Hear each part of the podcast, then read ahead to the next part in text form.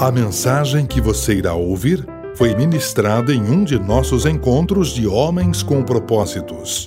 Acesse nosso site www.homenscompropósitos.com.br e conheça-nos. Agradecemos sua visita.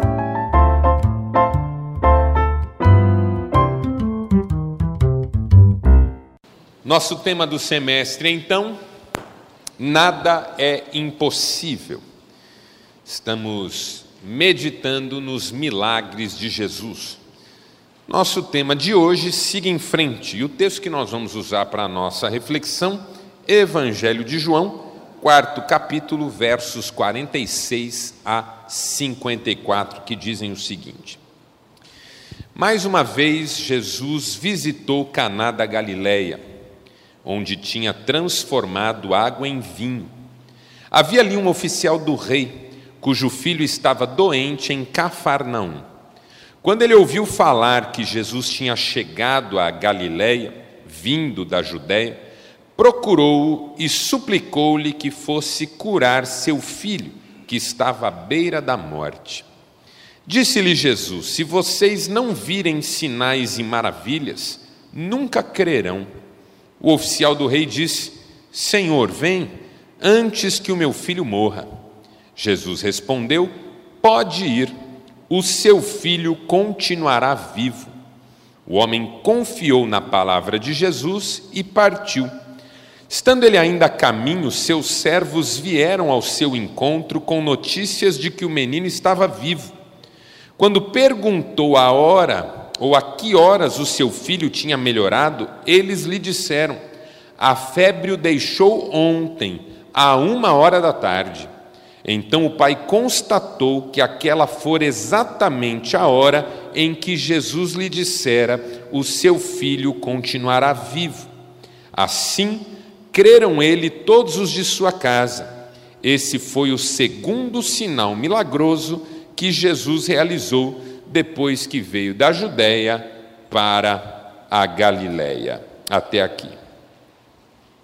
Guarde essa frase com você, não no sentido de decorá-la, mas no sentido de manter o espírito dela, o significado mais íntimo dela com você, porque nós vamos voltar nela. A fé, se é viva e operante, não é mais do que um caminhar. Quem crê, quem se agarra solidamente à fé, anda para diante e, enquanto avança, não pode pôr-se a filosofar sobre a possibilidade desse avanço. Hans Urs von Balthasar, um escritor alemão. O texto que nós lemos fala de um oficial do rei, que de repente chegou naquele momento da vida que talvez a maioria de nós já enfrentou. O momento da impossibilidade, o momento da impotência, o momento da ausência de recursos que possam solucionar um problema, o momento em que a luta é maior do que as nossas forças. Eu não sei você, mas para mim esses momentos são sempre muito difíceis. Porque eu, como ser humano, não gosto de me ver frágil, não gosto de me ver vulnerável, não gosto de me sentir incapaz. Não gosto de me sentir impotente. Eu gosto de acreditar que sou capaz de tudo o que eu quiser. Eu gosto de acreditar que o meu desempenho sempre será suficiente para resolver as coisas. Mas há momentos na minha vida em que eu descubro a duras penas que nada disso é verdade que eu não tenho sempre toda a força, que eu não tenho sempre todas as respostas, que eu não tenho sempre todas as saídas, que eu não posso sempre resolver as coisas do meu jeito. Lidar com a impossibilidade é muito difícil na vida do homem. Homens são muito autoconfiantes, gostam muito de falar de suas habilidades e capacidades. Homens são muito voltados para essa questão da força, do poder, das habilidades. Se no mundo feminino a delicadeza, a atenção ao detalhe são importantes, no mundo masculino a força, o desempenho, a explosão são muito importantes. Você não vai encontrar numa pizzaria, num rodízio de pizza, uma mesa só com mulheres sentadas, onde de repente uma empurra a cadeira para trás, olha para as outras e diz: Nossa, comi oito pedaços de pizza. Não vai, porque isso é coisa de homem. Quantidade, tamanho, capacidade. Isso é do universo masculino. E a impotência é uma faca nas nossas pretensões de potência, de força. Mas tem situações na vida em que não tem jeito. Uma doença. Talvez você que tem um pai ainda vivo, mais velho, ou talvez até você mais maduro, mais experiente que está aqui hoje, já protagonizou isso ou já viu isso, daquele senhor que está doente e você fala, pai, precisa se tratar, meu amigo, você precisa se tratar, e ele fala assim: não, estou bem, estou bem, isso é nada, vai passar. Rapaz, você está assim já faz um tempo, você não quer se cuidar, não, ah, tô, tudo bem, coisa sua, tá, estou bem. Como é difícil reconhecer fragilidade reconhecer necessidade, reconhecer dependência. A situação de doença é das mais importantes ou das mais capazes de nos fazer ficar frente a frente com as nossas impossibilidades. Ainda mais quando afeta um filho. Porque eu penso na situação desse homem, desse oficial do rei, com o seu filho à beira da morte. Ninguém sai pedindo milagre no começo de uma enfermidade. No começo a gente vai tratando do jeito que a gente sabe. Você não sai pedindo um milagre para Deus assim que estoura uma dorzinha de cabeça em você. Está lá trabalhando, de repente começa uma dorzinha de cabeça. Você não cai de joelho, Deus, tira essa dor. Estou precisando desse milagre hoje. Minha cabeça que começou a doer agora e que está pouquinho ainda, mas faz um milagre para eu não morrer. Você não faz isso. Ninguém é dramático a esse ponto. Estou dizendo que é errado fazer, ok? Mas ninguém faz. Por quê? Porque começou uma dorzinha de cabeça, você dá uma espreguiçada, você tenta melhorar a postura, a dor de cabeça evolui, fica um pouco mais forte, o que você faz? Toma um remédio, um analgésico, duas cibalenas, Velho é uma desgraça, né? Piorou um pouquinho, você para o que você está fazendo, toma um banho quente, tenta relaxar, deita, fecha os olhos, para de mexer com o computador.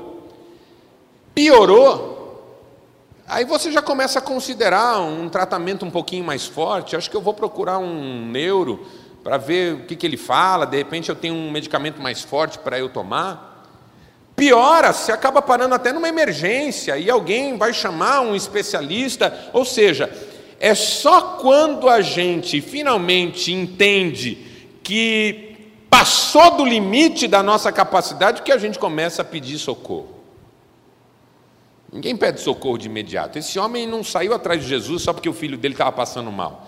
Foi quando o filho dele começou a dar sinais que ia morrer que ele saiu correndo atrás de Jesus. Por quê? Porque todos nós já ficamos frente a frente com aquelas lutas que a gente chega à conclusão que não tem como resolver.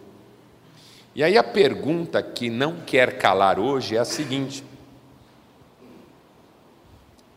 O que fazer quando não tenho o que fazer?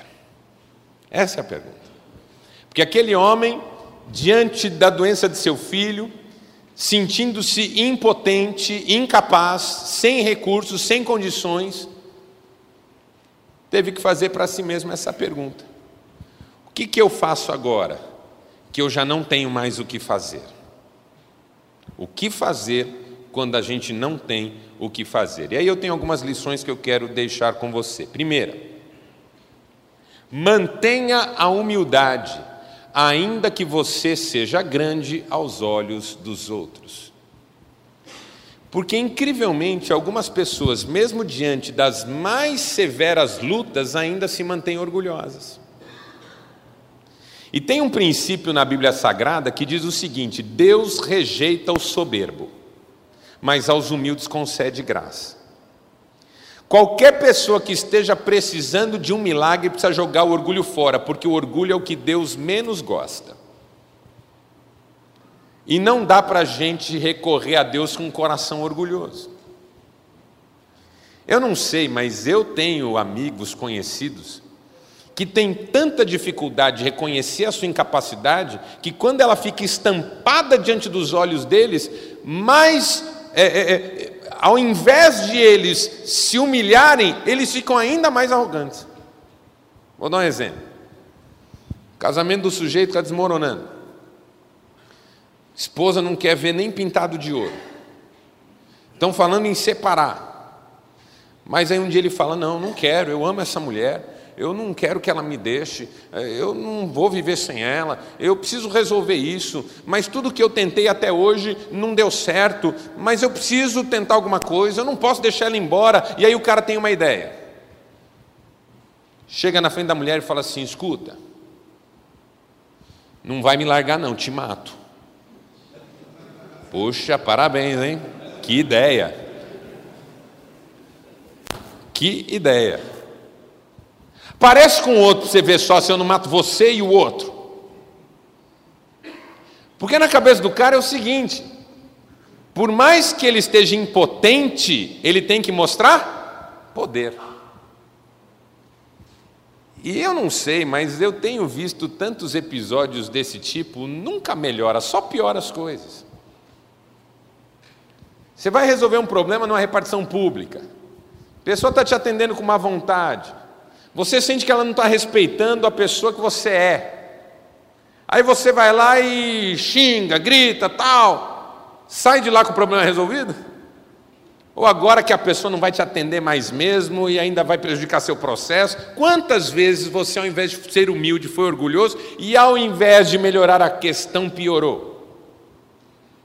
Esse homem era um oficial do rei, ele não era qualquer um. Ele era um representante do Império Romano. Ele era um homem de poder e status diante da sociedade. E quem era Jesus? Jesus era um galileu, estava na Galiléia. Esse homem, para falar com Jesus, em tese, socialmente falando, tinha que se rebaixar. E não só ele faz isso, como quando Jesus lhe dá uma palavra dura, se vocês não verem sinais, vocês não vão crer, ele chama Jesus de Senhor. Senhor, vem, meu filho está morrendo. Que fazer quando eu não tenho que fazer? Ser humilde. Por quê? Porque a primeira coisa é reconhecer a minha incapacidade, a minha limitação, a minha falta de recurso. E quanto mais eu for orgulhoso, não adianta eu fazer aquelas orações do tipo: Senhor, se o Senhor não me abençoar, aí eu não dou por mim, hein? Quem que você está ameaçando? Do que, que nós estamos falando exatamente? Você já perdeu o seu filho faz um tempão, ele já está no mundo das drogas, já está perdido, já está fazendo coisa errada. Você vai chegar chutando a porta, você vai chegar com os dois pés no peito?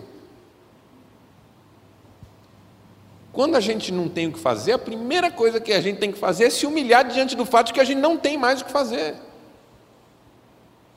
Mas é difícil para a gente, a gente se debate, a gente não aguenta, a gente, não, mas como assim? Não vou fazer nada?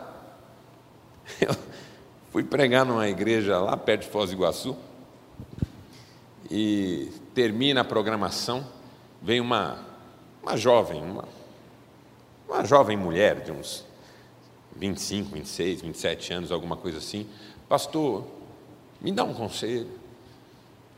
Eu estava namorando um sujeito, ele era o homem da minha vida, ele era tudo que eu queria para casar e tal.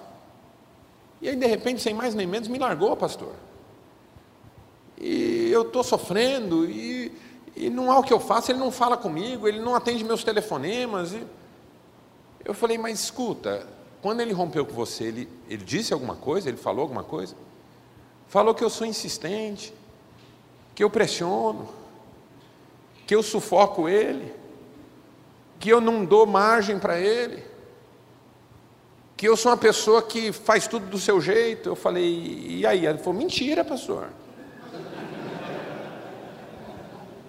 Eu falei, tá. E o que, que você quer de mim? O que, que você acha que eu posso te ajudar? Ah, pastor, me dá um conselho. O que, que eu posso fazer? Para ele me ouvir, para ele voltar para mim.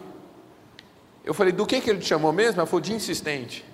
Eu falei, então, e você está pensando em insistir? Ela falou, é. Eu falei, será que é uma boa ideia, irmã? Ela olhou para mim e falou, talvez não, né? Eu falei, talvez. Já experimentou orar? Já experimentou investir na sua vida emocional? Já experimentou se recompor como pessoa para se tornar a pessoa mais apaixonante que alguém possa conhecer, de modo que esse sujeito veja você um dia e diga: Meu Deus, como é que eu deixei uma mulher dessa escapar? Será, pastor? Eu falei: É. Agora, se tem uma coisa que não vai te ajudar, é bater na mesma tecla. Porque se você teve um rompimento por causa desse tipo de comportamento, não é mantendo esse tipo de comportamento que vai solucionar o seu problema. Mas assim, eu estou brincando, contando isso de forma caricata, mas quantos de nós já não fizemos isso? Por que está perdendo sua família? Porque não, não, não, não, não, não tenho conversa, não tenho diálogo, não dou tempo de qualidade. E o que, que você está fazendo? Estou vendo se eu ganho mais dinheiro, porque talvez seja dinheiro o problema. Rapaz, alguma coisa não está batendo nessa conta. O que está fazendo, o que está falando mais alto é o orgulho. É o orgulho que faz com que, ao invés da gente reconhecer a nossa incapacidade, a gente insista com aquilo que já não vem dando certo faz tempo. A incapacidade de dar o braço a torcer, a incapacidade de reconhecer fragilidade. Se tudo que eu já fiz não funcionou e eu cheguei à conclusão de que não tem nada que eu possa fazer, a coisa primeira que eu posso fazer é me humilhar diante disso e dizer: Senhor, me socorre. Vou dar um exemplo da Bíblia Sagrada que eu acho maravilhoso. Você já deve ter ouvido a história de um comandante sírio chamado Naamã, que era leproso e que sofria muito por causa da sua lepra. Ele pôs para trabalhar na sua casa uma jovenzinha que ele raptou e transformou em escrava, israelita, que conhecia o profeta Eliseu. E um dia essa menina, que devia ter uns 13, 14 anos no máximo, vendo o sofrimento daquele homem, comandante dos exércitos sírios, por causa da sua lepra, ficou com pena dele. E ela disse para sua senhora, ela disse: "Ah, se o meu senhor conhecesse o profeta que tem em Israel, ele o curaria de sua lepra." A mulher ouviu isso, vai falar para o Namã: Namã, a menina que trabalha aqui em casa falou que tem um profeta em Israel que pode curar da lepra. O Naaman falou: está brincando? Eu vou falar com o nosso rei agora mesmo para ele me mandar até Israel, falar com o rei de Israel, para me colocar frente a frente com esse profeta, para ele me curar então. Aí o Naaman vai falar com o rei da Síria. O rei da Síria faz uma carta para o rei de Israel dizendo assim: Estou te enviando meu servo, comandante dos meus exércitos, Naamã, para você curá-lo da lepra. A hora que o rei de Israel ouviu isso, falou: Esse cara quer entrar em guerra comigo? Onde já se viu mandar um leproso aqui para eu curar? Acaso eu sou Deus? Aí ele se desespera. O Eliseu fica sabendo e fala para ele: Olha, manda para mim. Tem profeta aqui, tem Deus nessa terra, manda para mim.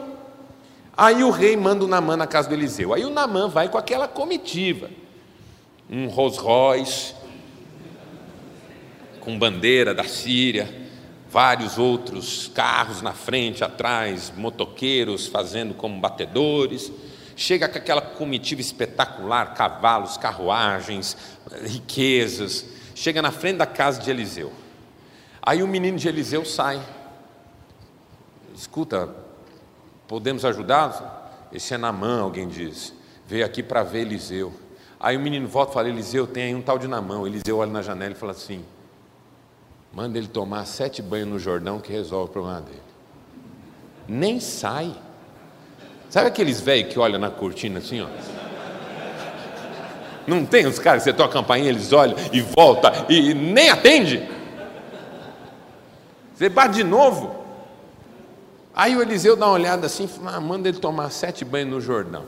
Aí o Giazi sai todo constrangido. É, senhor Namã, ah, Eliseu não está podendo atender agora.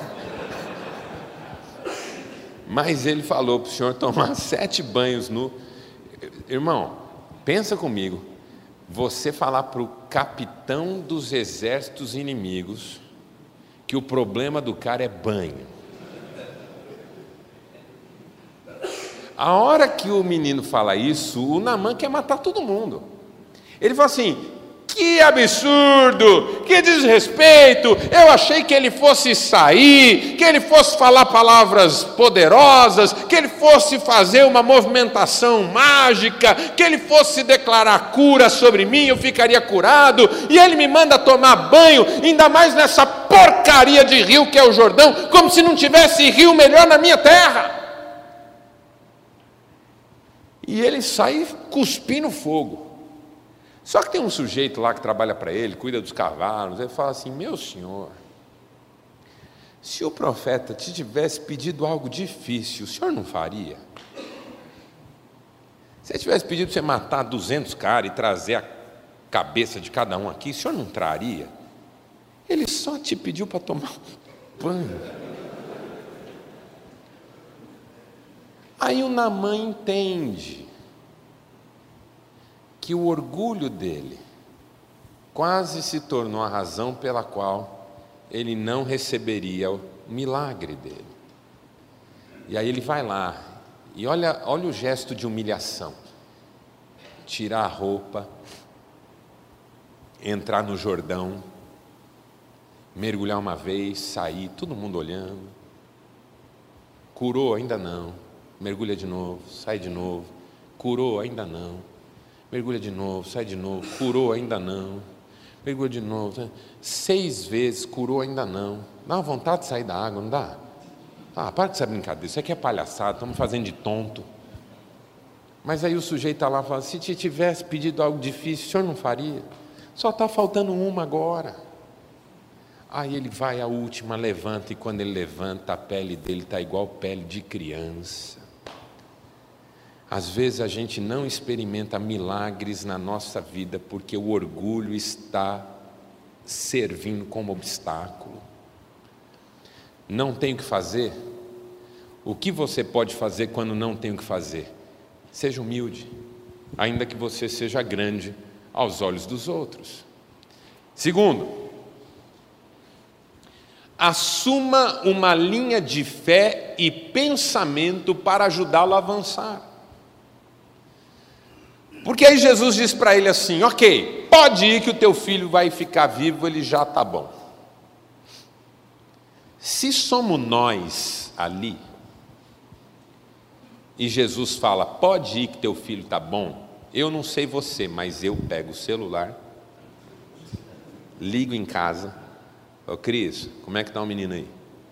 Ah, está melhorando. Ah, legal, estou aqui com Jesus. Manda um oi aí, Jesus. E ele falou que ele está bom, estou indo então, tá? Beijo, te amo, tchau. Se sou eu ali hoje, eu não saio dali sem conferir de jeito nenhum. Só que esse cara não tem celular. Esse cara não tem WhatsApp. Esse cara não tem como fazer essa conferência. E pelo que a gente entendeu da leitura do texto, ele teve que sair andando um dia, no outro dia, ele esteve com Jesus a uma hora da tarde do dia anterior e só foi saber no meio do caminho ainda que o filho dele estava bom porque os servos vieram ao encontro dele. Então a pergunta que eu faço para você é o seguinte: no que que esse cara pensava enquanto andava? Porque quando você não tem o que fazer, o que é que você faz? Caminha. Só que para caminhar você tem que encher a sua mente de alguma coisa, porque se você ficar pensando que não vai dar certo, você não caminha. O que me chama a atenção nesse sujeito é que ele ouve uma palavra que ele não tem como conferir e sai na estrada. E ele só sai na estrada porque o pensamento dele começa a ser outro. Jesus falou: Eu vou encontrar meu filho bem. Eu tenho que acreditar nisso, eu vim atrás dele. Eu imagino que esse homem foi enchendo a sua mente de pensamentos que o impulsionavam para frente. Por isso a frase que nós lemos no começo: fé é caminhar, e quem caminha não fica filosofando sobre caminhar. Lembra quando você ensinou seu filho a andar? Você não sentou com ele, criancinha ainda, seis meses, falou, filho, vem cá. É o seguinte, ó. Andar é um processo que envolve equilíbrio, musculatura, coordenação motora. Porque acontece que você é formado por músculos, ossos, tecidos, e tem uma energia que corre no seu corpo e que impulsiona você e que você pode transformar em capacidade de andar. Você fez isso? Não, você pegou seu filho pelas mãos e foi empurrando ele. Com as suas pernas, com os seus braços, foi empurrando ele. Radamés, o pai dele fez isso, tem o quê? Uns oito anos? se eu não ajudar esse menino, não vai andar nunca. Aí foi lá empurrando tal. Aí um dia ele estava lá tateando. Seu menino nunca precisou pensar sobre andar. E é por isso que a gente não pensa nisso até hoje. Ninguém está andando e fala assim, agora direita, agora esquerda, agora direita, agora. Ninguém faz isso. Você não especula andar, você anda. A fé tinha que ser assim na nossa vida. A gente não especula crer, a gente crê. E enquanto a gente crê, a gente segue. Eu não tenho o que fazer em relação ao meu problema hoje. O que, que eu posso fazer? Continuar vivendo. Continuar vivendo. O médico diz para mim que eu não tenho seis meses de vida, que a minha doença não tem cura. O que, que eu faço? Continuo vivendo agora. Continuo vivendo hoje. Se eu não tenho o que fazer, o que, que eu posso fazer? Seguir em frente. Ninguém pode roubar isso de mim. Eu vou continuar o que eu posso. Jesus mandou eu embora. Eu não tenho como verificar a informação, não tenho como perguntar se deu certo, eu só posso andar. E eu vou fazer isso, eu vou seguir. Eu não sei o que eu vou encontrar três passos na frente, eu não sei o que eu vou encontrar três dias lá na frente. O que eu sei é que se eu continuar andando, alguma coisa pode acontecer. Mas se eu ficar parado, lamentando, sentado, chorando as mágoas, aí é que nada acontece. O que fazer quando não tem o que fazer? Viver, irmão, viver. Está com a empresa quebrada, não tem chance, faliu. O seu melhor amigo que sempre teve ao seu lado falou: Rapaz, nem eu sei o que te dizer. O que, que você faz? Vive, chega em casa, dá um abraço na sua esposa, senta com o filho no tapete, rola com ele no chão, faz esse menino feliz, vive. Agora, viver não é sacanear. Pastor mandou eu viver, estou endividado até as tampas, vou para a Europa. Isso não é viver, isso é sacanear. Viver é seguir em frente. É amanhã eu estou lá no trabalho de novo, tentando fazer o meu melhor. Porque hoje eu não tenho nada para pagar dívida, mas amanhã eu não sei. Na Europa eu não vou encontrar dinheiro para pagar dívida, mas aqui, barriga no balcão, talvez aconteça alguma coisa que hoje eu não visualizo. Mas maior é Deus do que o meu problema. Siga em frente. Seja o melhor que você pode ser. Avance. E não fique especulando sobre avançar, porque quem especula não vai. Tiago, o autor bíblico, na sua carta tem uma frase que eu acho maravilhosa. Ele diz assim: Quem observa o tempo não semeia. O que, ele está querendo dizer? Quem fica pensando na situação ideal não faz nada. A gente não avança às vezes porque fica especulando sobre o que seria o ideal, e o ideal nem sempre está disponível.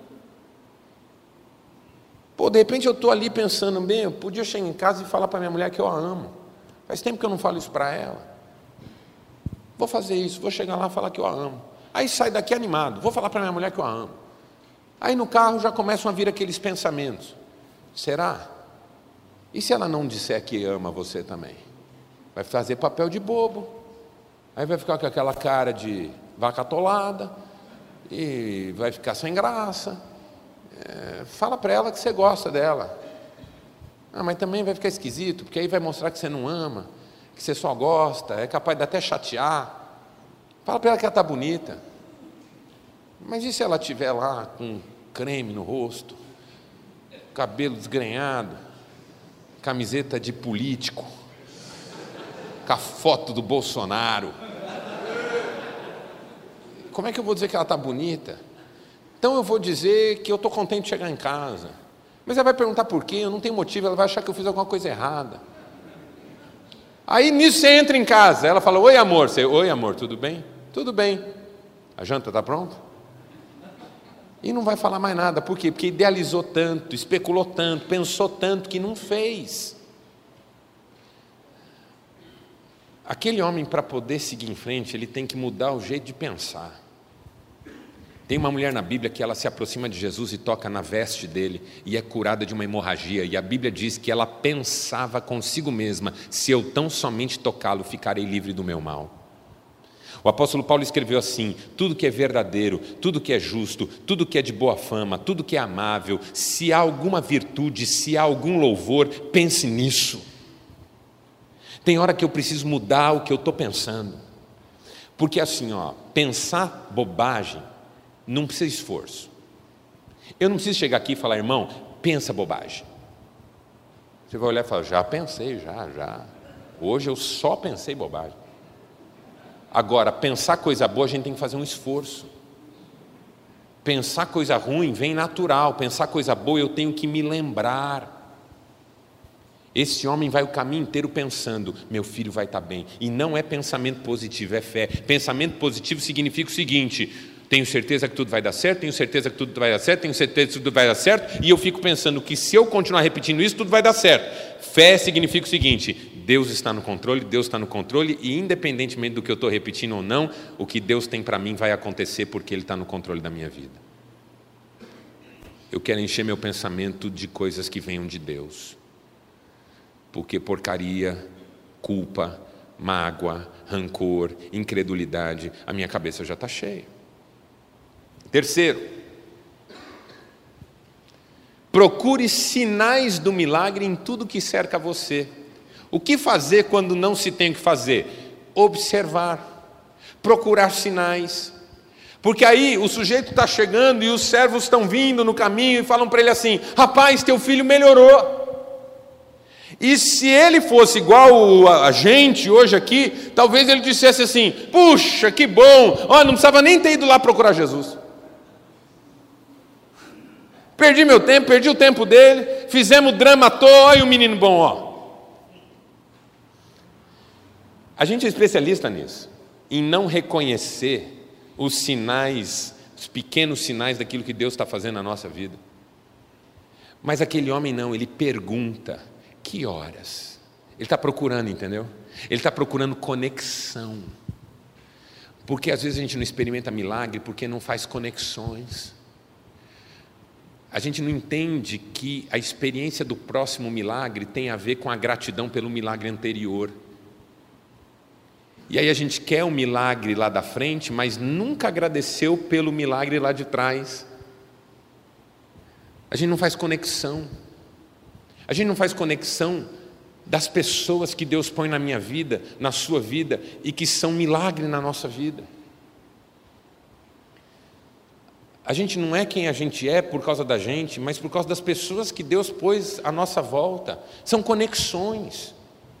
Tem sinal de Deus em toda parte na nossa vida. Eu gosto de uma história, eu acho que ela não é verídica, mas eu conto como se fosse porque ela é deliciosa. Diz que Barack Obama à época presidente dos Estados Unidos ainda, estava numa festa na Casa Branca, dançando com sua esposa Michelle, os dois muito finos, muito bonitos, muito elegantes, dançavam uma música bem bonita, quando de repente passou um sujeito com uma bandeja com bebidas.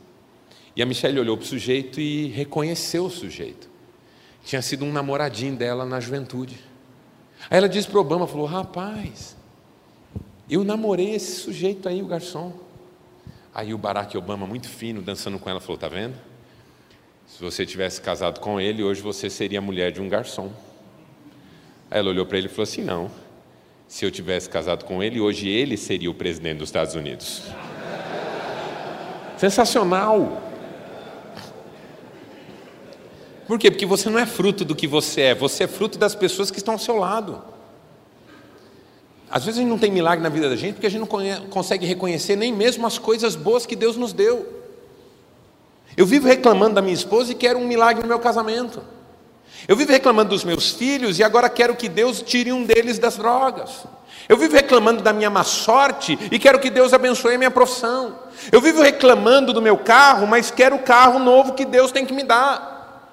Ou seja, eu sou incapaz de agradecer os detalhes, aí eu quero as coisas grandiosas.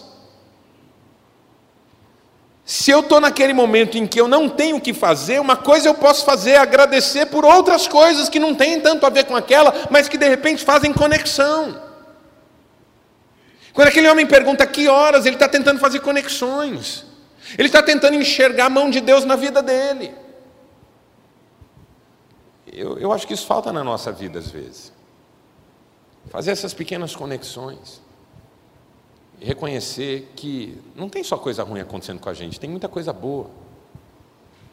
Aí é quando você ouve um sujeito que está doente e ele fala assim: Deus está me permitindo pensar tantas coisas nesses dias que eu até agradeço por estar tá passando pelo que eu estou passando. Esse cara fez conexões. Quando você não tem mais o que fazer, isso você pode fazer. Procurar sinais do milagre em tudo que cerca você e talvez novos milagres aconteçam. Esse sujeito aqui, nossa inspiração da semana, é um homem que eu admiro bastante, Ronaldo Lidório. Ele é missionário, mas ele é também antropólogo, teólogo, uma das mentes mais brilhantes que eu já conheci. É um dos poucos antropólogos que podem assinar para o governo federal conhece várias línguas. Eu nunca consegui extrair dele quantas línguas ele fala fluentemente, mas eu posso dizer para você que é mais de uma dezena. Esse homem dedica sua vida a alcançar pessoas em situação de não alcance. Hoje ele está na Amazônia, tentando encontrar índios ribeirinhos, de tribos ribeirinhas, para falar do amor de Deus para essas pessoas. Ele é muito admirável, escritor brilhante, talentoso, um pregador maravilhoso. Ronaldo Lidório teve um ministério impressionante na África. Nessa, nessa época em que ele trabalhou na África, ele foi eleito pela revista Who is Who, uma das 100 personalidades mais influentes do mundo. O sujeito é muito digno de respeito. Mas na África ele passou um bocado. Ele tinha que encontrar uma tribo que jamais tinha tido contato com a civilização chamada ocidental ou branca.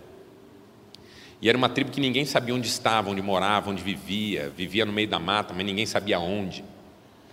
E ele fez um planejamento com GPS, com mapa, com tudo, tecnologia, sobrevoos, para tentar achar essa tribo.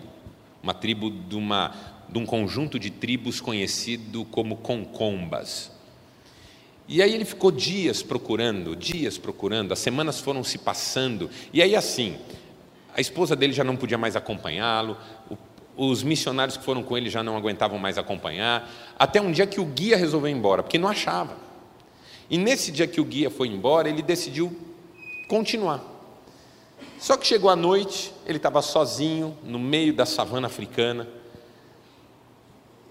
Ele tinha um pacote de bolacha recheada no, na mochila e decidiu subir numa pedra e deitar em cima da pedra para descansar um pouco. Quando ele estava em cima da pedra, já estava de noite, tudo escuro, caiu um pé d'água desses de lavar tudo. E ele em cima da pedra, no meio da noite, tomando chuva, naquele momento de absoluta infelicidade, de fracasso, ele fez aquela pergunta que talvez você já tenha se feito em algum momento da vida: O que que eu estou fazendo aqui? E aí ele decidiu que ia embora. Decidiu que ia embora. Molhado, cansado, com fome. Ele falou: amanhã, amanhecendo, eu vou voltar. Só que, depois que ele falou isso para si mesmo, ele conta isso, eu ouvi ele contar isso pessoalmente. Ele diz que uma voz falou com ele, e ele crê que foi Deus. E a voz falou com ele o seguinte: caminhe um pouco mais. Ele já estava muito tempo caminhando. Caminhe um pouco mais. Mas diz que aquilo renovou ele tão maravilhosamente que ele acordou no dia seguinte de manhã e resolveu caminhar quanto tempo fosse necessário. Se precisasse mais uma semana, ele ia, mais duas semanas ele ia, mais um mês ele ia. Caminhou 30 minutos. 30 minutos caminhando, algumas aves brancas que estavam perto de uma mata saíram voando como se tivessem sido assustadas por alguém. Ele correu, achou os primeiros concombas, 30 minutos depois de ter levantado da pedra. Entrou, falou com eles, levou o evangelho para eles, traduziu o Novo Testamento na língua deles, e quando ele saiu de lá, depois de oito anos, ele deixou uma comunidade cristã com mais de mil membros e duzentos líderes formados. É uma das mais impressionantes histórias missionárias da atualidade. Tudo por causa de uma frase: caminhe um pouco mais. Eu tenho usado essa frase na minha vida e eu queria te desafiar a usar na sua. O que fazer quando não há o que fazer? Caminhe um pouco mais. Você não sabe o que você vai achar daqui a 30 minutos ou daqui a 30 dias. Eu não sei. Caminhe um pouco mais. Aí eu quero deixar uma tarefa para você. Pense numa frase que possa ajudá-lo a lutar contra pensamentos desanimadores. A frase que eu escolhi há muitos anos, de um escritor chamado Emmanuel Levinas, fora da Bíblia, porque eu tenho muitos versículos da Bíblia que me ajudam, mas fora da Bíblia, é uma frase de Emmanuel Levinas que diz assim: O presente é começo puro. Toda vez que eu entro em melancolia, toda vez que eu me ressinto de um passado recente ou longínquo, toda vez que eu não estou muito gostando de onde os meus caminhos me trouxeram, eu penso: o presente é começo puro. Agora, aqui, falando com você, nesse momento, eu posso começar tudo de novo na minha vida, tudo de novo.